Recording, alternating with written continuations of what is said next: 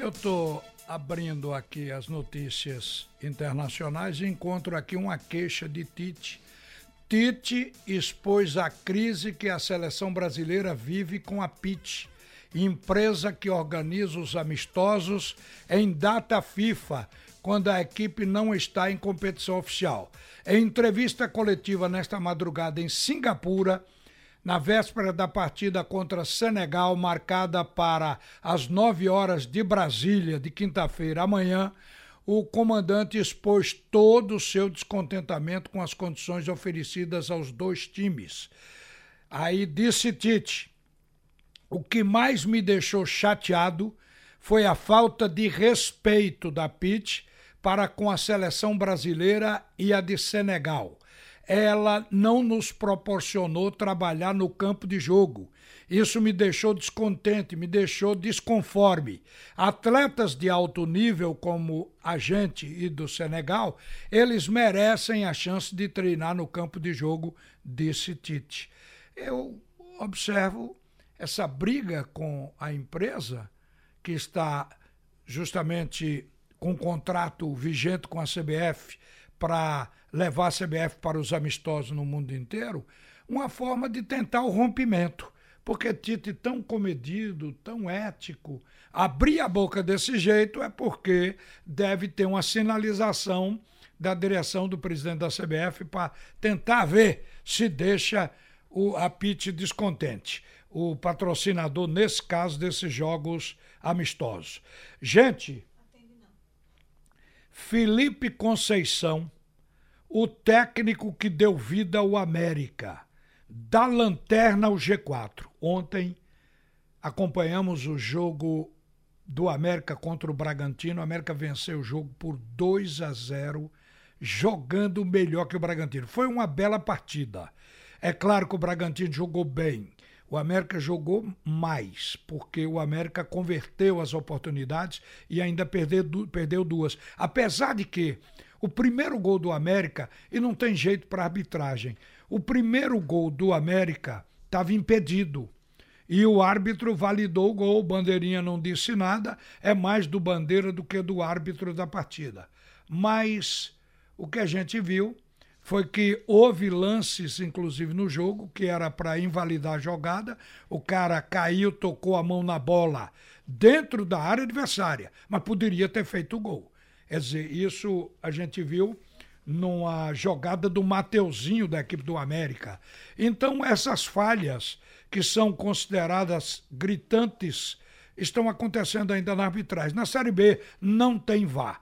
Agora, o que a gente vê aqui é o seguinte: quando esse técnico do América, Felipe Conceição, assumiu o América, ele estava na lanterna, na décima rodada, com sete pontos apenas. Porém, passadas 17 rodadas, a reação levou o Mequinha ao G4. E agora ninguém duvida que ele pode ter o acesso à Série A com Felipe Conceição, que é o nome do treinador do América, o América ficou apenas três rodadas no G4 desde a hora que ele assumiu. Na décima, foi até a décima terceira rodada. Ontem, portanto, venceu por 2 a 0. E isso em três meses. Vandesso Lacerda, diretor do esporte, está na linha. Vandesso, eu estava falando aqui do trabalho do Felipe Conceição e a reação do América. O América saiu da zona do rebaixamento e em 17 jogos fez 34 pontos e ontem entrou no G4. Ontem também, pelo empate do Atlético de Goiás, o esporte passou para terceiro. O Atlético Goiás ficou com segundo lugar primeiro é o Bragantino com 54 ainda. Bragantino perdeu ontem, Atlético empatou então ficou em segundo, o esporte caiu para terceiro com os mesmos 46 pontos. O problema é que o time do Atlético tem 12 vitórias, o esporte tem 11. Se o esporte tivesse também 12 vitórias, ele estaria em segundo, porque o saldo do esporte é maior do que o do Atlético de Goiás. Vandesso Lacerda, uma, o esporte está aqui no G4 a gente vê que esse é o momento agora da reta final para chegar à primeira divisão. O Leandrinho, gostaria que até se você tiver informação de como está a possibilidade da volta de Leandrinho, mas o esporte parece que entra desligado em alguns jogos, como foi no primeiro tempo lá em Alagoas contra a equipe do CRB. Quer dizer, está chegando o final do campeonato e a explosão que houve diante do operário não se confirmou nos jogos seguintes. Bom dia, Vandesso. Bom dia, Ralf. Bom dia, a grande nação rubro-negra. Realmente o esporte tem algumas oscilações, variações de jogo a jogo, de tempo a tempo. Isso tem preocupado e tem chamado a atenção da comissão técnica perante os jogadores para que busquemos um equilíbrio durante os 90 minutos é, dos jogos que enfrentamos. Contra o CRB, não fizemos um bom primeiro tempo. Em compensação, no segundo tempo, o esporte teve uma chance, teve três chances reais de bola rolando e um pênalti. E não matamos o jogo. Aí, resultado, empatou de novo. Mas a preocupação da diretoria, a preocupação da comissão, ela dos próprios jogadores, que eles procurem entre eles dentro de campo um equilíbrio do futebol que eles praticam. Nós sabemos que temos uma equipe qualificada, tem uma equipe que não é à toa, que estamos lá inúmeras rodadas no G4, temos a defesa menos vazada, temos ataque, mas o que interessa são pontos. E os pontos não estavam mais confortáveis mas com a subida de alguns clubes que evoluíram na competição, principalmente agora no retorno, as pontuações começam a apertar.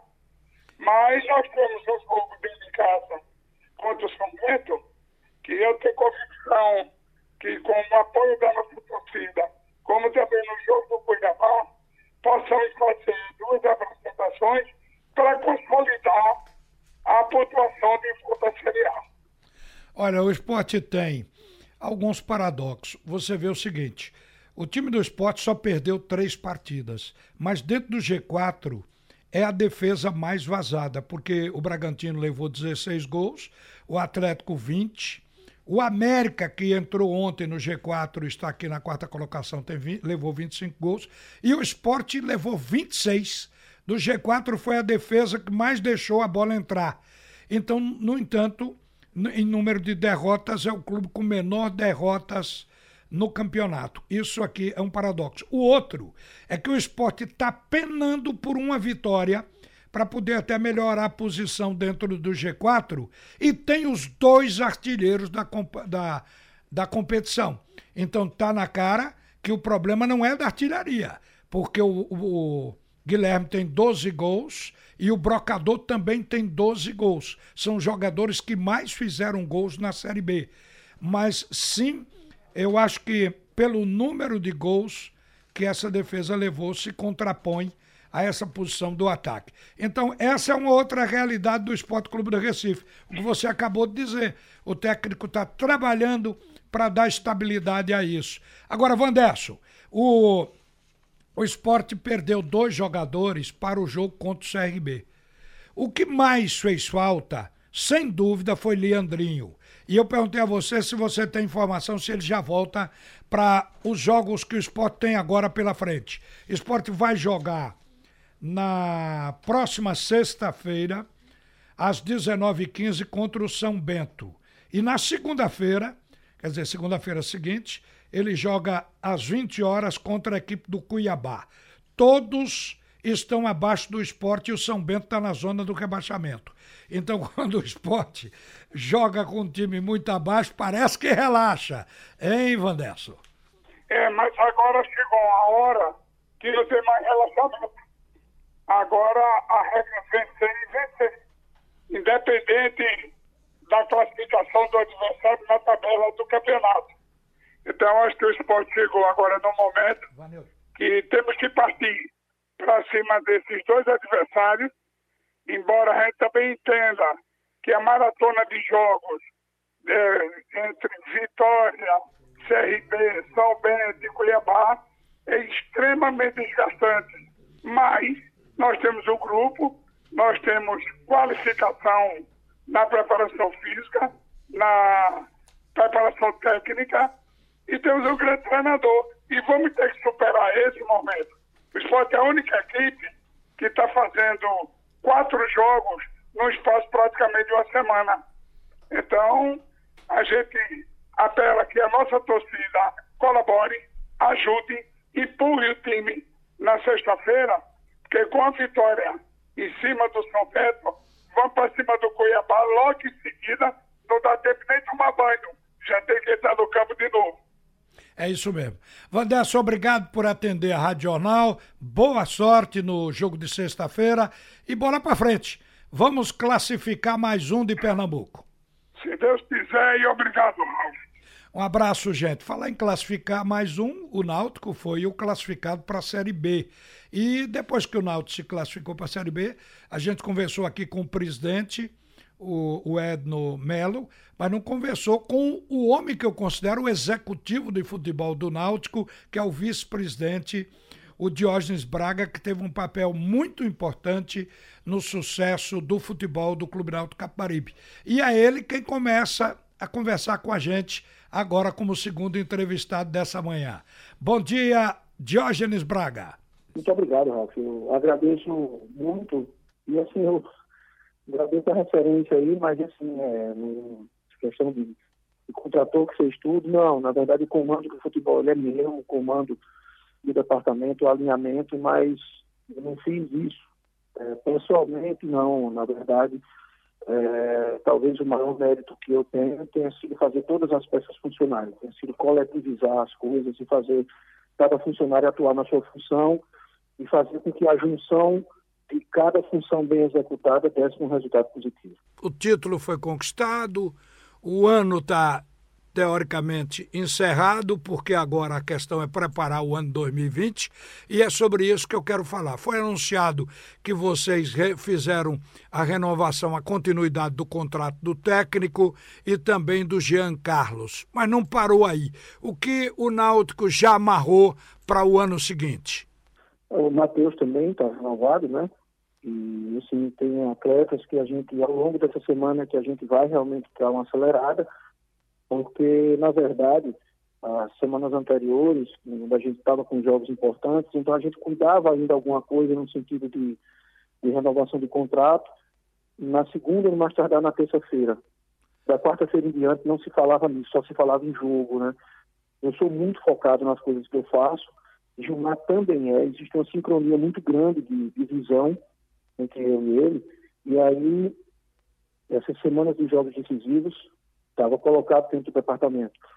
Da quarta até o jogo não se fala em contrato, não se fala em negociação, não se fala em nada. E a gente conseguiu manter o foco do time nas partidas. E aí, evidentemente, a gente não conseguiu avançar tanto em renovações, mas a é, conversas com, com os atletas, é, todos estão contactados, os atletas que a gente está é, querendo, a maioria a gente já contactou e, e eles sabem disso, existe uma intenção de ficar. E essa semana, essa e a próxima, a gente tem que acelerar isso. A ideia da gente é que até a próxima semana a gente tenha praticamente todas as renovações acertadas e aí a gente também entra em férias, que a gente está férias aos atletas, mas a gente também precisa, né? Ô Diógenes, há uma questão que é um tanto quanto melindrosa, é chato se dizer, não, não vamos ficar com fulano, porque esse jogador não, não atingiu o nível para ir para uma Série B. Coisas desse tipo vai ocorrer. Eu vou lhe, não vou lhe de, deixar nesse constrangimento agora, porque seguramente nós vamos saber.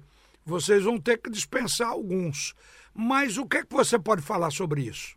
Os jogadores que não vão continuar são jogadores que o contrato vai encerrar. Né? A maioria dos eh, eh jogadores que são nós, que são da base, que são do clube, que contratam mais longo, evidentemente, eles estão, eles estão continuando. Então, nós, na verdade, não vamos ter nenhuma dispensa. O que vai acontecer é que alguns atletas não vão ter seus contratos renovados. E na hora que você não renova, não é um demérito. É, demérito seria você não pagar, demérito seria você mandar embora com o restante do contrato a ser cumprido. É, na hora que você não renova, mas você cumpre com todos os seus compromissos, e que o atleta sai, o clube apertando a mão do atleta, agradecendo por tudo que ele fez e cumprindo com a sua parte, não há constrangimento. Acho que é, um, é uma finalização de um ciclo em alto nível. E todo mundo sabe que o futebol ele é assim. Vários atletas vão continuar e alguns, infelizmente, não vão. Mas mesmo que não vai continuar, vai se valorizar. É uma temporada vitoriosa e mesmo que não continue aqui, certamente abre muitas portas em outros clubes e melhora o seu mercado. Então, a gente vê que, na verdade, essa é uma temporada exitosa para todos, inclusive para os que não vão continuar. Do time titular, quem é que encerra contrato com vocês agora? É, Ralf, os atletas que são, que têm contrato mais longo são os atletas oriundos das, das categorias de base, né? Os outros atletas que não são formados na base são todos os atletas que estão encerrando agora. A gente não fez nenhum contrato mais longo, é, como o Jean e o Matheus que estão renovados, os, os contratos encerravam agora. Então, na verdade, os contratos que são mais longos são dos atletas da casa. Olha, a gente agradece ao Diógenes Braga esse papo. Mais uma vez, parabeniza o Diógenes pela conquista do Náutico, não só a subida para a Série B, mas também o título da Série C, que é muito importante na história de qualquer clube. Caiu, mas teve força e reagiu e subiu de novo. Então é isso que a gente enxerga no Clube Náutico Caparibe com todo esse pessoal.